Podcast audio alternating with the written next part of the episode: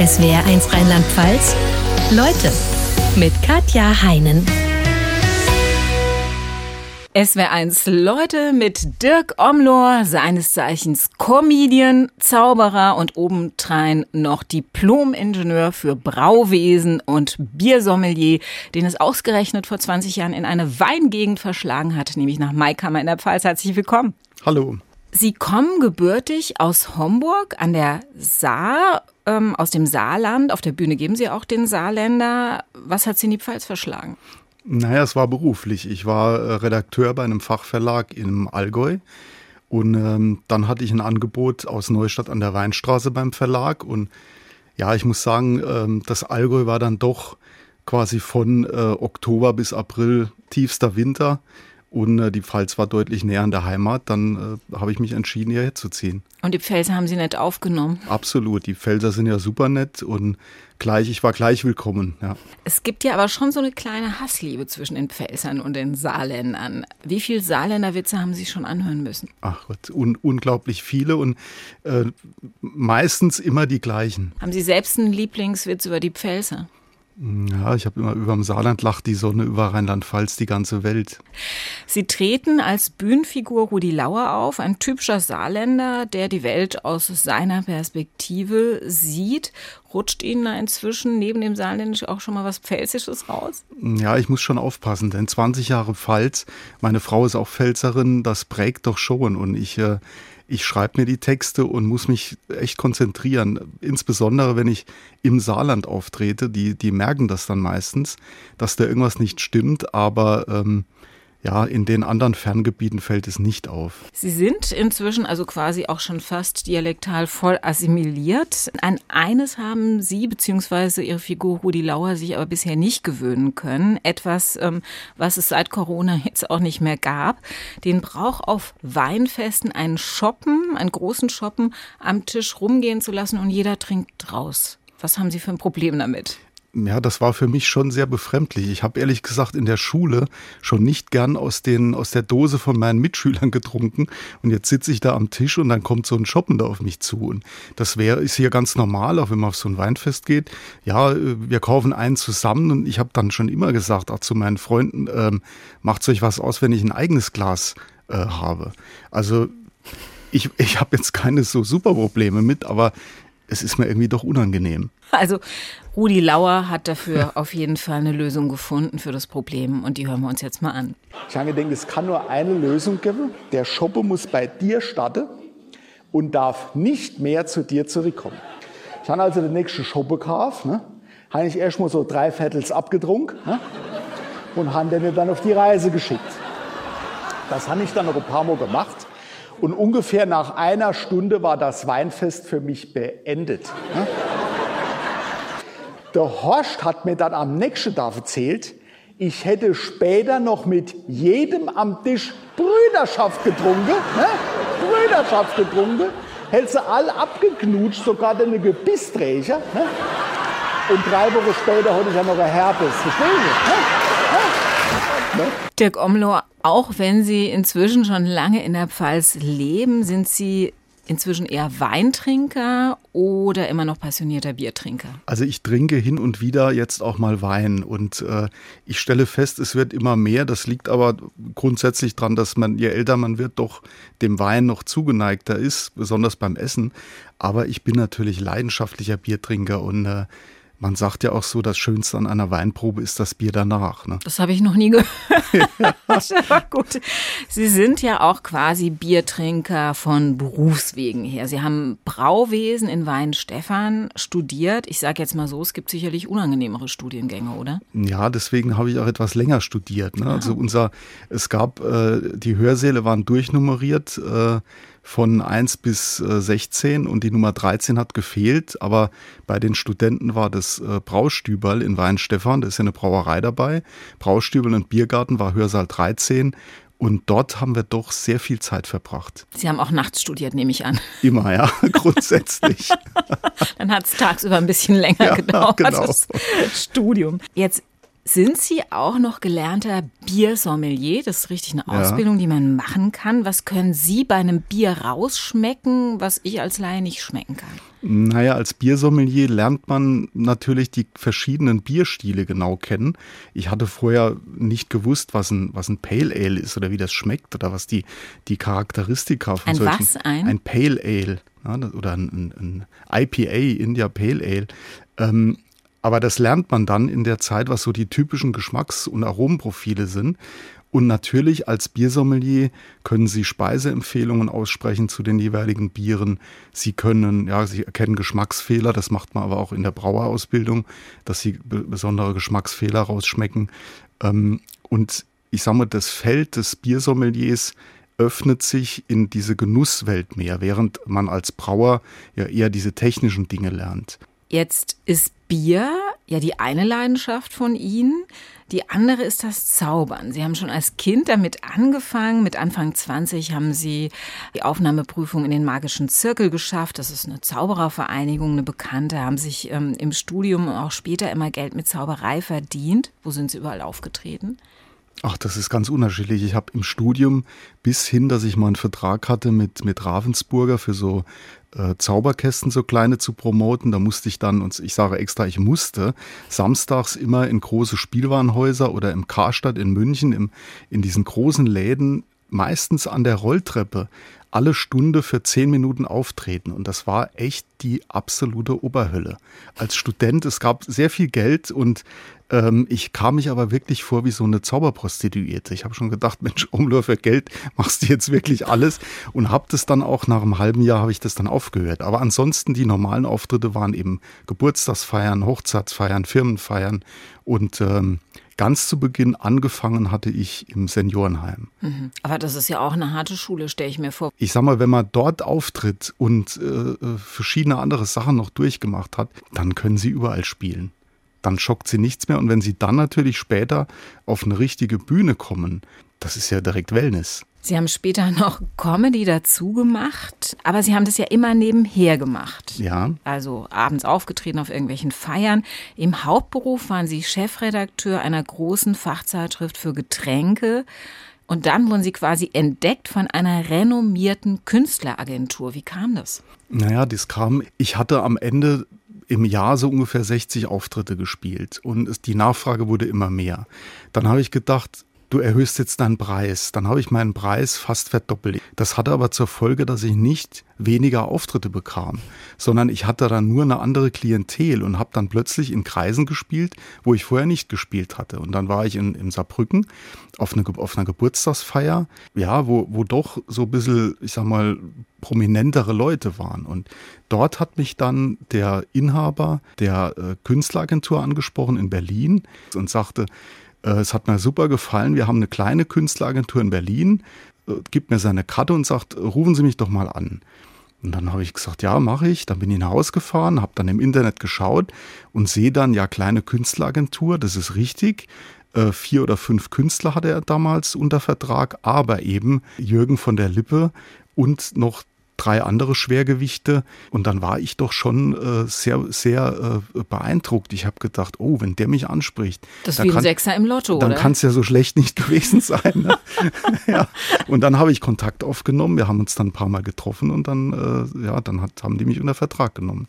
Das ist natürlich eine Riesenchance gewesen genau. für Sie. Gleichzeitig wurde das äh, natürlich immer schwieriger mit Ihrer Tätigkeit als genau, Chefredakteur genau, genau. zu vereinbaren, stelle ich mir vor. Also mir war schon klar, wenn ich jetzt da noch mehr bundesweit unterwegs bin, ähm, das, da kann ich meinem Verleger nicht sagen, ah, ich bin jetzt mal wieder drei Tage in Hamburg oder das funktioniert natürlich nicht. Und habe dann gedacht, wenn ich diese Chance, also ein Lebenstraum von mir gewesen auch, wenn ich das, wenn ich irgendwann mal in meinem Rentnersessel sitze und denke, warum hast du das nicht versucht, dann werde ich mir auf gut Deutsch echt in Arsch beißen. Und dann habe ich das äh, gemacht, habe dann meinen mein Job gekündigt. Ich war 16 Jahre bei dem Verlag und ich war kurz vor, der, vor 50. Ähm, der Drang, was Neues war, war auch da. Und dann hatte ich das Glück, dass eine Kollegin von mir, die seit 20 Jahren dort war, mit mir in der Redaktion, die wollte sich auch verändern. Und dann haben wir gesagt, okay, wir machen uns selbstständig. Das hat auch super funktioniert. Und ähm, dann habe ich den Schritt gewagt, ja. Sie haben mit der Kollegin eine Online-Getränkezeitschrift gegründet und genau. haben gesagt, ich trete jetzt aber in erster Linie auf. Genau. Das war 2018, 2020 kam die Pandemie. Wie oft haben Sie während der Pandemie, wo Sie überhaupt nicht auftreten konnten, gedacht, oh, war das wirklich der richtige Schritt? Naja, der richtige Schritt war, war das in jedem Fall. Die Kollegin, äh, wir haben zusammen wirklich ein, ein, ein Nachrichtenmagazin online für die Getränkebranche entwickelt. Und das ist derartig gut angekommen und hat es wirklich eingeschlagen wie eine Bombe, dass es auch riesig Spaß macht, dort zu arbeiten und in dieser Freiheit zu arbeiten, weil ich ja quasi online können sie ja von überall aus machen. Die Pandemie gab natürlich in meiner in meinem Künstlerdasein einen einen riesigen Schlag. Das hat auch wirklich, das hat, das hat richtig wehgetan, dass ich nicht mehr spielen konnte. Aber ähm, dafür habe ich dann sehr viel Energie in unser Magazin gesteckt und wir haben das so nach vorne entwickelt, dass, ähm, äh, dass das etwas drüber hinweggetröstet hat. und dass wir jetzt, das muss ich dazu sagen, jetzt, wenn das wieder losgeht, hoffentlich irgendwann, so einen Stand haben. Wir arbeiten gerade noch einen Mitarbeiter ein, der dann mich vertritt, wenn ich unterwegs bin. Sie haben noch ein anderes Pandemieprojekt realisiert, äh, wozu Sie vorher keine Zeit hatten. Sie haben ein Buch geschrieben, ein Hamster gegen Einsamkeit und haben da Ihre Erfahrungen mit Online-Dating verarbeitet, die Sie noch in der Schublade hatten. 2008 war das. Da haben Sie damals gesagt, boah, ich möchte wieder eine Partnerschaft, ich versuche es mit Online-Dating. Wie sah damals Ihre Lebenssituation aus? Naja, ich habe zwei Jahre äh, allein gelebt. Ich hatte ähm, mit meiner Ex-Frau. Wir haben uns eben auseinandergelebt, haben uns aber nicht zerstritten. Wir haben bis, bis heute ein sehr gutes Verhältnis. Und ich hatte zwei kleine Kinder, zwei Mädchen, die waren damals äh, vier und sieben Jahre alt und habe zwei Jahre allein gelebt. Das war anfangs recht reizvoll, aber irgendwie bin ich nicht der Typ, der allein auf Dauer leben möchte. Und äh, da habe ich gesagt, Mensch, wo, wo lerne ich denn jetzt jemand kennen? Äh, ich war damals äh, 40 und ich dachte, na, Diskothek geht man ja nicht mehr in dem Alter. Kneipe, ja, spreche ich in der Kneipe eine Frau an. Äh, Partys gibt's keine mehr. Wenn ich bei Freunden eingeladen bin, das sind alles Pärchen. Wo, wo lerne ich jemanden kennen? Und dann kam eben zu diesem Zeitpunkt gerade diese Online-Partnersuche, die kam groß auf. Ja, da wurde im Grunde auch das Blau vom Himmel versprochen und ich habe gedacht, naja, probier es einfach mal. Aber bevor Sie das gemacht haben, Herr Omlor, und das erklärt den Buchtitel Ein Hamster gegen Einsamkeit, haben Sie es tatsächlich erstmal mit einem Hamster versucht. Ja, ja, also. Wie kommt man auf die Idee, sich statt auszugehen und nach einer Frau umzuschauen, in die Zoohandlung zu gehen und sich einen Hamster zuzulegen? Naja, das war, das war die Idee meiner Töchter. Die haben damals, die wollten mich bequatschen zu einem Hund. Und äh, da habe ich gesagt, ich kann keinen Hund, ich bin den ganzen Tag äh, unterwegs, der Hund ist ja immer alleine. Und dann haben sie irgendwann äh, äh, gesagt, ein Hamster. Sie hätten gerne einen Hamster. Und dann habe ich denen einen Hamster gekauft. Also der war dann bei mir. Und wie ich dann später von ihnen erfahren habe, haben sie das nur gemacht, damit ich nicht so einsam bin. Die wollten dem Papa eben einen, einen Gefährten an die Seite stellen. ist ja sehr süß. Hat ja auch geklappt erstmal. Ähm, also zumindest nachts waren ihre ja. Einsamkeitsgefühle nicht mehr vorhanden, denn die Lautstärke war beträchtlich. Ja, oder? ja, der Hamster. Also ich bin ja auch nachtaktiv, aber nicht so wie der Hamster. Und der, der Hamster, der hat dieses Rad wirklich zum Glühen gebracht. Es hat nur noch gequietscht. Ich, ich habe ihn dann auch in ein anderes Zimmer noch verbannt und die Tür nachts zugemacht. Man, man macht sich keine Vorstellung, wie, wie, wie, der, wie der da rumrast in seinem Rad. Ne? Unglaublich. Wann haben Sie gemerkt, dass mit der Beziehung zu Hamster Eddie, das ist nichts auf Dauer? Naja gut, äh, ich hatte mich am Anfang mit ihm noch regelmäßig unterhalten. Ich habe mich also echt ertappt dabei. Ich habe gedacht, jetzt ist es soweit, jetzt sprichst du mit deinem Hamster. und vielleicht wurde es ihm dann auch zu viel und er hat dann die Flucht ergriffen. Er ist nachts ausgebrochen äh, aus seinem Käfig und ähm, hat dann leider Gottes in ein Stromkabel gebissen. Also das war relativ schnell war es äh, vorbei. Äh, Eddie, so hieß er, Eddie lag dann wirklich morgens tot. Ja, es sah aus wie explodiert. Lag er in der Küche. Dann haben sie gedacht, lieber eine Frau als ein Hamster. Ja, genau. Die beißt zumindest nicht ein Stromkabel rein. Ja. Haben Sie denn, bevor Sie die Partnersuche mit Online-Dating angefangen, denn mal ernsthaft versucht, anders eine Frau kennenzulernen? Irgendwo in einem Café, in einer Kneipe, wo auch immer? Hm, ehrlich gesagt nicht. Ja, man, wo, wo trifft man den ganzen Tag Frauen auf der Arbeit? Aber auf der Arbeit wollte ich jetzt, also mit einer Kollegin, der Kollegin da, die waren auch alle liiert und man, man baggert jetzt ja keine Kolleginnen an. Also, also wenn, wenn man nicht gerade bei der Bildzeitung arbeitet vielleicht, ne? Aber äh, also das war, das war für mich irgendwie gar nicht vorstellbar. Und ich habe, ja, ich hatte eigentlich niemand kennengelernt. So. Auch mein Hobby, die Zauberei, man trifft sich im magischen Zirkel, das sind aber alles nur Männer. Da gab es keine Frau. Ja, wollte sich vielleicht auch bei Ihnen keiner in diese Zauberkiste legen und vom Säbel durchbohren lassen, ja. oder? Wahrscheinlich. Das Erste, was mir sicherlich versucht, ist es mal bei einer dieser kostenlosen Plattformen äh, zu probieren. Ähm, haben Sie das auch versucht? Das habe ich gemacht, ja. Ich war bei so einer kostenlosen Plattform und habe dann festgestellt, ich kriege äh, permanent Angebote von osteuropäischen Damen, die mich heiraten wollten. Und äh, bevor sie mich überhaupt getroffen hatten und so, da habe ich gedacht, ah, das ist doch so seriös nicht und habe festgestellt, naja, man muss doch, äh, doch etwas Geld ausgeben, wenn man ernsthaft sucht. Was kostet sowas? Was kostet es, wenn man sich auf einer der großen Plattformen anmeldet? Hm, das ist ganz unterschiedlich, je nachdem, wie lange sie das machen, aber ich meine mal, aber ich will jetzt nichts Falsches sagen. Ich meine, das waren so 30 Euro im Monat oder wenn man dann ein halbes Jahr, das wurde dann immer günstiger. Äh, ich kann es, genau kann ich es Ihnen gar nicht mehr sagen. Wo haben Sie es probiert? Ich war bei dem Anbieter, äh, der alle elf Minuten damit wirbt, dass ich einen Single verliebt bei Parship. Und ähm, habe dann aber schnell festgestellt, ja, es verliebt sich wahrscheinlich alle elf Minuten ein Single aber eben nur einer ne? und äh, nicht gegen, gegenseitig quasi. Das heißt ja nicht, es wird ja nicht damit geworben, ja. dass es zu einer Beziehung kommt. Ja, genau. Ne? Ich habe Ihr Buch gelesen, Herr Omlor, bevor wir jetzt im Einzelnen über ein paar Sachen sprechen, die Sie da erlebt haben. Ich habe den starken Verdacht, Sie als Zauberer und Comedian haben eine lebhafte Fantasie und haben diese Geschichten ein bisschen ausgeschmückt. Die Frauen, die Sie da beim Online-Dating getroffen haben und die Sie im Buch beschreiben, gibt es die tatsächlich oder sind es Fantasieprodukte? Nein, die gab es in der Tat absolut genau so. Ich, hab, äh, ich hatte damals, als das losging, war das tatsächlich so skurril, dass ich mir das aufgeschrieben hatte. Ich habe dann angefangen, Tagebuch zu führen und habe auch die Original-Mailwechsel aufbewahrt. Die gab es tatsächlich genau so, nur habe ich natürlich die Namen, habe die Orte verändert, ihren Beruf, also die, die äh, dürften nicht wiedererkannt werden, äh, weil es komplett verändert ist. Aber das hat sich tatsächlich genauso zugetragen. Einzig, es ist ja als Roman geschrieben, natürlich die äh, Dialoge und so, die sind natürlich, die, die habe ich im Detail, sind die jetzt natürlich meiner schriftstellerischen Fantasie entsprungen. Aber der Kern der Dialoge war genau so. Ja. Prinzip bei diesen Online-Partnerbörsen ist ja, dass sie davon ausgehen, dass eine Partnerschaft umso besser funktioniert, je mehr Gemeinsamkeit man hat. Also man füllt einen Fragebogen aus und wird dann mit einer Frau zusammengematcht und den, der Algorithmus denkt, okay, die haben möglichst viel gemeinsam Jetzt frage ich mich schon, Herr Omlor, bei den Frauen, die Sie zum Teil, also wirklich auch skurrilen Frauen, die Sie kennengelernt haben, was haben Sie da angegeben in dem Fragebogen, dass die Ihnen zugewürfelt wurden? Ja gut, das, das habe ich mich dann auch gefragt. Ich habe das äh, wahrheitsgemäß auch diese psychologischen Fragen ausgefüllt und habe mir dann irgendwann schon mal Gedanken gemacht, ob vielleicht mit mir was nicht stimmt. Weil die, diese Sachen waren dann so crazy und ich habe dann natürlich nicht alle, ich habe auch äh, wirklich nette Frauen kennengelernt, wo es nicht gepasst hat, aber ich habe so skurrile Erlebnisse gehabt, wo ich dann irgendwann gedacht habe, mein Gott, äh, äh, was, was, was ist los mit dir? Stimmt mit dir irgendwas nicht? Wie sah denn Ihre Vorstellung von der Wunschfrau aus, nach der Sie gesucht haben? Naja, das sollte äh, so ein bisschen gleiche Interessenlage sein. Ich finde ganz wichtig, dass man den gleichen Humor hat.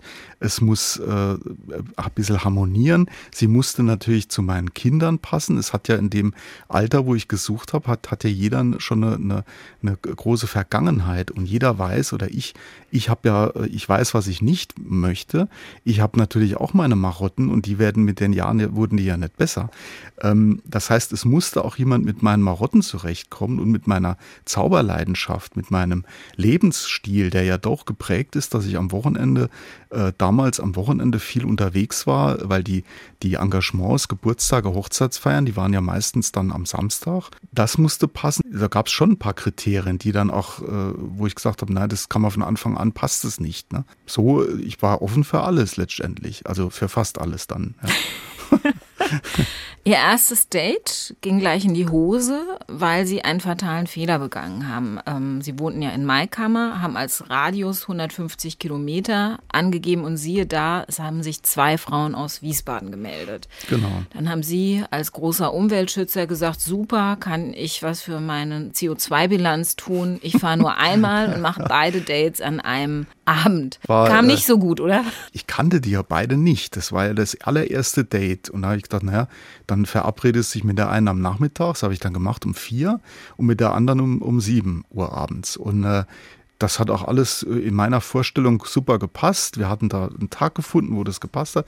Und dann habe ich sehr naiv äh, bei der ersten Dame, habe ich irgendwann auf die Uhr geschaut und habe gesagt, oh, äh, ich muss jetzt los, ich habe gleich mein zweites Date. Das war schon gleich der Todesstoß. die Reaktion war natürlich der Wahnsinn. Also man, äh, man wollte mich töten. An diesem, an diesem Tisch wollte man mich echt töten. Und ähm, dann war das nächste, was dann kam. Ich kam dann um sieben zu der zweiten Dame. Und dann habe ich, man, man erzählt ja am Anfang immer die gleichen Dinge, was man so macht und wo man herkommt. Und, und dann hatte ich immer das Gefühl, ah, das, das habe ich doch eben schon mal erzählt. Oder habe ich das eben schon mal erzählt? Und ich war vollkommen fix und fertig, weil ich, weil ich gedacht habe, du, du hast dir vielleicht jetzt zweimal hintereinander die gleichen Dinge erzählt, die hält dich für vollkommen bekloppt. Ne? Das haben Sie dann kein zweites Mal wiederholt. Nein, um Gottes Willen. mal. Ich habe dann äh, sofort gemerkt, das geht überhaupt nicht. Ich war dann nach dem zweiten Date, ich war auch fix und fertig. Das hat mich total ausgesaugt. Ich war emotional, ich war todmüde. Ich wollte nur noch ins Bett und habe mich wirklich mit letzter Kraft über die Autobahn nach Maikammer gekarrt und bin dann todmüde ins Bett gefallen, habe wirklich gesagt, nie wieder zwei Dates kurz hintereinander an einem Tag. Wie oft haben Sie es bei weiteren Dates erlebt, dass die Frau, die Ihnen gegenüber saß, nur entfernte Ähnlichkeit mit dem Foto hatte, das Sie online vorher gesehen hatten? Das, das ist mir in der Tat äh, öfter passiert, als ich, als ich mir es vorstellen konnte. Also da hatten Frauen Fotos drin, die waren zehn Jahre alt oder da hatten die noch 30 Kilo weniger oder äh, also eine, die ich getroffen hatte, die hatte überhaupt keine Ähnlichkeit. Ich habe, die, die hat mich dann an den Tisch gewunken, da habe ich gedacht, also entweder lockt mich jetzt hier eine Fremde an ihren Tisch oder es ist ein Gestaltwandler. Also das war wirklich vollkommen äh, jemand komplett anderes. Sie war dann trotzdem sehr nett, es war ein äh, sehr netter Abend, aber das, äh, also das ist vielleicht ein kleiner Tipp, aber ich, heutzutage macht man das ja auch per Videochat und stellt andere Dinge rein, aber die Fotos sollten schon aktuell sein, die man da reinstellt. Interessant ist ja, wie diese Gespräche oft bei dem ersten Treffen ähm, verlaufen sind. Haben Sie sich selbst immer irgendwelche Fragen zurechtgelegt, die Sie an die anderen stellen wollen vorher? Oder sind Sie da ganz unvorbereitet? Nee, ich bin da ganz unvorbereitet. Also die Situation ist ja eh so, da sehen zwei Menschen im Internet ein Profil. Das gefällt ihnen. Sie sagen, ach der, der gefällt mir vom Aussehen her. Man fantasiert ja dann auch immer zwischen die Zeilen was rein, auch in so ein Foto. Jetzt treffen sich zwei Menschen, die sich schon mal auf den ersten Blick im Internet gut fanden. Und die haben ja die Absicht, äh, einen Partner zu finden. Beide, die wollen sich ja verlieben. Jetzt ist es eigentlich nach ein paar Sekunden steht fast schon immer fest, oh, das habe ich mir anders vorgestellt. Und dann hat man im, im besten Fall auch einen schönen Abend und äh, das Gespräch ergibt sich. Also ich war anfangs natürlich super nervös immer, weil ich ja meine letzte Dates, also meine Frau hatte ich, äh, meine erste Frau hatte ich kennengelernt äh, mit Anfang 20. Die waren ja schon 20 Jahre her und da war ich ja Jugendlicher. Aber ich ich bin eigentlich ein offener Typ und habe dann die Sachen, ja, was man so, was man so sagt, ein bisschen Smalltalk und das hat sich dann meistens ergeben. Also bei den allermeisten äh, ist man da gut ins Gespräch gekommen. Aber Sie wurden zum Teil mit äh, sehr besonderen ersten Fragen konfrontiert. Zum Beispiel hat eine Dame gefragt, bist du religiös? Direkt am Anfang. genau, die hatte mich gefragt, ob, ob ich äh, an Gott glaube. Und dann habe ich äh, wahrheitsgemäß, habe ich gesagt, naja, äh, im Sinne von höheres Wesen nicht. Ich bin Christ und ich äh, ich habe meine Kinder christlich erzogen und ich schätze die christliche Lehre, aber dieser Glaube äh, sieht bei mir etwas anders aus und ich habe auch so gewisse Probleme mit der Institution Kirche. Und dann kam sofort, ich wäre vom Satan besessen, hat die mir dann gesagt. Und dann hat sich herausgestellt, sie ist in einer Sekte drin und war jedes Wochenende äh, dort im, im, im, beim Beten und, und was weiß ich, was man so macht dort. Die hat mich nicht mehr angeschaut, die hat sich bekreuzigt, die hat dann angefangen, was zu murmeln. Ich nehme an, ich wurde dort gegen meinen Willen exorziert, ich weiß es nicht. Äh, die, das war jedenfalls, war das sofort beendet. Dieses Gespräch war beendet. Sie hat kein Wort mehr mit mir gesprochen. Wir haben dann gezahlt, jeder für sich und sind unserer Wege gegangen. Andere Damen haben nicht gefragt, ob sie religiös sind, sondern sind relativ direkt zur Sache gekommen. So geschehen bei Melanie. Welche ja. Fragen hat Melanie zum Näher kennenlernen Ihnen gestellt? Naja, wir waren, das war das zweite Date. Also das ist ja immer schon gut. Wenn ein zweites folgt, dann hat sie beim ersten Mal gepasst. Und ähm, da gab es noch keine Andeutung. Wir haben uns dann getroffen beim zweiten Date morgens zum Frühstück. Und dann hat die mir beim Frühstück wirklich gefragt, ob ich mit ihr auch in den Swingerclub gehen würde, weil sie geht regelmäßig in den Swingerclub, ein Mann genügt ihr nicht und so weiter und so fort. Ähm, sie hat dann noch, also ich möchte jetzt nicht weiter ins Detail gehen, weil wir sind ja doch Sonntagmorgen und äh, möchte, da hören vielleicht auch Kinder zu, ich weiß es nicht. Sie war dann so direkt und offen, dass ich gedacht habe, um Gottes Willen, ich bin hier mit Dr. Sommer zum Frühstück verabredet. Und natürlich ging das für mich überhaupt nicht, weil diese Art äh, der Partnerschaft, die ist in meinem, meiner Vorstellung äh, nicht möglich sozusagen. Also es kann jeder ja machen, wozu er Lust hat und Spaß hat, aber eben ich bin nicht äh, der Swingerclub-Fan und ich kann mir es auch nicht vorstellen, ich möchte mir es auch nicht vorstellen und wenn ich an, an sowas denke, dann, dann geht bei mir ein Film im Kopf los. Ich, ich, ich habe dann so eine Vorstellung von Gerüchen, die dann in meine Nase steigen in so einem Laden. Ich mein, also es, es ist wirklich, ne, also nee, das war für, ging für mich also überhaupt nicht. Ich nehme an, Melanie fand sie prüde und wollte sie kein zweites Genau, das war ein, ein drittes Treffen, gab es nicht mehr. ja. Apropos prüde, auch wenn Sie selbst klar gemacht haben, dass Sie kein Mann für eine Nacht sind, sondern eine feste Beziehung suchen, ähm, hat sich äh, mit der einen oder anderen Dame, die Sie dann länger gedatet haben, ähm, natürlich auch etwas mehr ergeben. Aber auch da mussten Sie feststellen, Ihre eigenen Vorstellungen waren nur bedingt deckungsgleich mit äh, denen Ihrer Dating Partnerin. Sie wurden zu Rollenspielen aufgefordert, von denen sie gesagt haben, Hilfe, ich habe den Kriegsdienst verweigere, das kann ich unmöglich machen. Ja, ja, ja. Ähm, und sie wissen jetzt, ein Hamster raubt einem zwar den Schlaf, es gibt aber deutlich schlimmere Tiere im Schlafzimmer, oder? Ja, ja, ich hatte, äh, war mit jemandem zusammen und es hat sich dann irgendwie, ist es dann doch in Richtung Schlafzimmer mal gekommen und die hatte einen Hund, so, ein, so ein riesen Neufundländer, der äh, wahnsinnig auch gesabbert hat.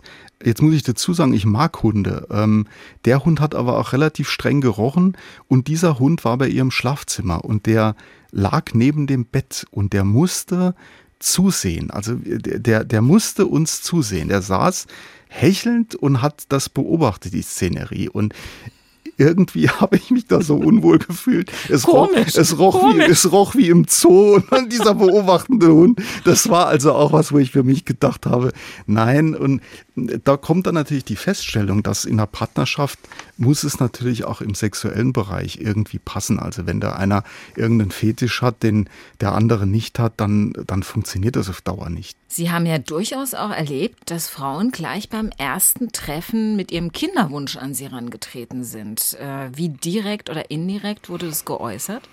Also eine Dame, die hat mich direkt gefragt, nach ungefähr drei oder, oder vier Stunden. Wir hatten einen super netten Abend äh, in einem Brauhaus in, in Heidelberg. Und sie war auch wahnsinnig hübsch. Die hätte, die hätte ein Model sein. Also wirklich, die war ganz toll. Und dann sagte sie zu mir, sie hätte gern noch ein Kind. Und äh, dann schaut sie auf meine behaarten äh, Unterarme und sagt, genug Testosteron hättest du ja.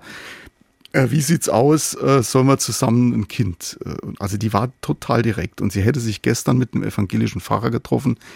Der wäre zwar auch geeignet, aber ich äh, hätte doch wohl bessere Qualifikation. Und ich kam mich natürlich erstens vor wie so ein Zuchtbulle, hab dann gedacht, äh, um Gottes Willen, ich muss hier sofort raus. Ich, mir ist dann sofort Boris Becker und sein, sein Samenraupen der Besenkammer eingefallen. Ich habe gedacht, du, du musst hier sofort, du musst hier sofort weg. Hab dann den Abend noch sehr nett beendet und sie hat dann Sirenen gleich mich versucht noch äh, mit ihrer Wohnung mitzunehmen und mich zu verführen. Ich war eisenhart, ich habe da widerstanden, bin, das war im Januar, bin dann nach Haus gefahren und hatte bei minus fünf Grad Grad alle, alle Fenster auf und habe da erstmal mich total runterkühlen müssen. Eine andere Dame hat ihnen gleich ein eingerichtetes Kinderzimmer Genau, die, die, hat auch, die hat dann gleich mehr, das war auch ein, wir haben uns ein paar Mal getroffen und dann war irgendwann nach ja, vielleicht einem Monat äh, war ich dann bei ihr und sie hat mich zum Essen eingeladen und dann hat die mich so durch ihre Wohnung geführt und dann war ein Zimmer komplett Kinderbett, Wickelkommode, Mobile über der Kommode, Kinderlampe, alles von ihrer Schwester, der Kinderwagen stand da.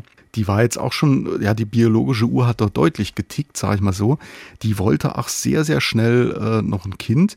Und das kam für mich jetzt auch überhaupt nicht in Frage. Also wenn, also über Kinder hätte ich jetzt erstmal nachgedacht, ähm, nach, nach wirklich einer langen, langen Zeit mit jemand zusammen und jemand, den ich noch, den ich erst ein äh, paar Wochen kenne, äh, der, der mich dann so unter Druck setzt, sozusagen, hier, da ist schon alles da, wir legen jetzt los.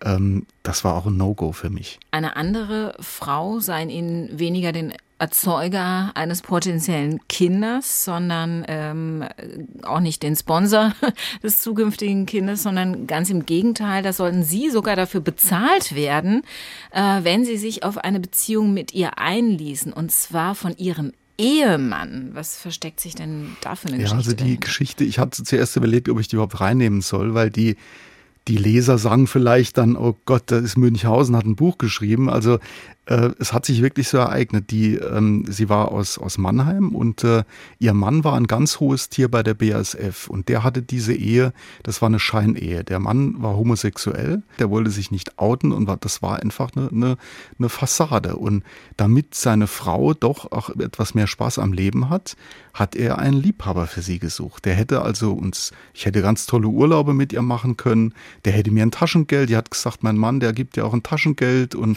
wir können damit damit ich ihr auch den Lebensstil leisten kann, den sie gewohnt war, weil wie gesagt, der war ein sehr, sehr hohes Tier bei der BASF.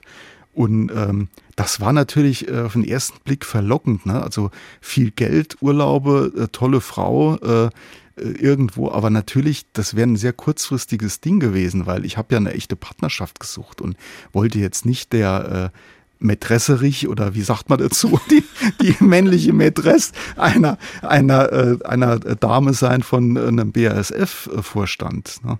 Sie haben, auch wenn es manchmal mit der Beziehung nichts wurde, dafür natürlich trotzdem, muss man sagen, interessante Leute auch kennengelernt. Ne? Absolut. Ähm, ja. Auch interessante Berufe, von deren Existenz Sie vorher nichts ahnten. Was zum Beispiel? Ja, ich hatte, das steht aber nicht im Buch, weil das war dann doch auch zu viel. Ähm, ich hatte jemand kennengelernt, die hat mir dann erzählt, äh, beim ersten Abend, dass sie ihr Geld verdient, dass sie äh, eine Telefondomina ist. Also sie hat äh, am Telefon Männer beschimpft und hat dafür Geld gekriegt. Das hat mich wahnsinnig fasziniert. Ich habe gedacht, mein Gott, was es alles gibt. Ne? Die hat also wirklich, der hat mir dann erzählt, sie hat einen Kunden, ähm, dem muss sie sogar das Konto leer räumen. Der, der gibt ihr das, das, die Kontovollmacht, sie räumt dann sein Konto leer, dann muss sie ihm immer, immer anrufen, muss ihn da wild beschimpfen. Das war so crazy. Ich habe echt gedacht, was, was es alles gibt. Ne? Das ist unglaublich. Aber zu Ihnen war sie im Gespräch nett. Äh, super nett, super nett. Ja, ja, die hat ja, die hat da die Rolle gespielt und ja, vielleicht ist es so, wie man es manchmal sieht. Vielleicht hat sie dabei gebügelt oder was weiß ich gemacht, gestaubsaugt und hat dann da wild rumgeschimpft. Ich habe keine Ahnung. Aber das war, äh, es war, es war auch eine sehr nette Frau und es war ein, ein, ein toller Abend. Aber das war für, für mich äh, auch jetzt, wo ich sage, ja, möchte ich eine Partnerin, die den ganzen Tag Männer am Telefon beschimpft, am Schluss bitte dann ich noch, ne? Äh, wollte ich dann auch nicht. Sie haben dann irgendwann die Partnerbörse gewechselt, weil Sie gesagt haben, das wird nichts mehr. Ja. Haben dann bei der neuen Börse tatsächlich Glück gehabt und Ihre heutige Frau kennengelernt. Ja. Wie viele Frauen hatten Sie insgesamt gedatet, bevor Sie bei Ihrer Frau gelandet sind? Also ich habe 18 Frauen bei, bei Parship gedatet, die im Buch stehen. Äh, es waren in Wahrheit waren es noch drei mehr, die nicht im Buch stehen. Und habe dann gewechselt und dort hatte ich ein einziges Date und mit Tanja und Tanja habe ich dann äh, 2015 geheiratet. War für Sie gleich beim ersten Treffen klar, die ist es? Nicht, nein. Das ist also, man ist ja jetzt keine 15 mehr und verliebt sich schlagartig, sondern man hat schon gemerkt, dass da ist irgendwas Besonderes, es passt, ja. Also, aber ähm, wir haben uns dann ein zweites, ein drittes Mal getroffen und haben uns dann ineinander verliebt, ja. Und dann war es äh, dann war es klar, äh, das, das scheint doch äh, ein Volltreffer gewesen zu sein. Und das war es dann auch. Und es hat sich auch trotz des Aufeinandersitzens in der Pandemie nicht geändert. Das oder? hat sich nicht geändert. Ja, es war zwar manchmal hart, ne, weil, weil ich wurde dann ja auch unruhig zu Hause und, und man sitzt ja, war ja doch in dem, in dem harten Lockdown. Äh, da ist man sich dann schon mal auf die Pelle gegangen, weil äh, meine Frau hatte dann Homeoffice. Ah, das war schon heftig, ja. Mhm. Aber wir haben uns vertragen und, und vertragen uns auch immer noch, ja. Sie hatten zur Vorbereitung auf Ihr Buch nochmal was gemacht. Sie hatten die Tagebucheinträge von damals und den Original-Mailwechsel, um das Buch zu schreiben. Aber was Sie nicht mehr genau gewusst hatten, waren die Fragen, die man Ihnen gestellt hatte bei den Partnerbörsen und die Sie beantworten mussten. Deshalb haben Sie sich nochmal angemeldet äh, zur Recherche für das Buch, haben zwei Fake-Profile genau. erstellt. Sind Sie angeschrieben worden? Ja, das war das wahnsinnig erstaunlich. Ich habe natürlich gedacht, ähm, wenn ich im Buch ein Kapitel schreibe über die Anmeldung und wie das da war, möchte ich das auch einmal nochmal durchspielen. Und ähm, dann habe ich einen ganz fürchterlichen Mann da dargestellt. Also natürlich ohne Foto, aber das war ein Typ, der war übergewichtig, der war starker Raucher, der hat regelmäßig Alkohol getrunken, der hat äh, sich eigentlich nur für Fußball interessiert. Das war ein totaler Antityp, total. Und ich habe mich echt kaputt gelacht, als ich das Profil erstellt habe, weil das war so amüsant. Ich habe da reingeschrieben, also ganz schrecklicher Vogel war das.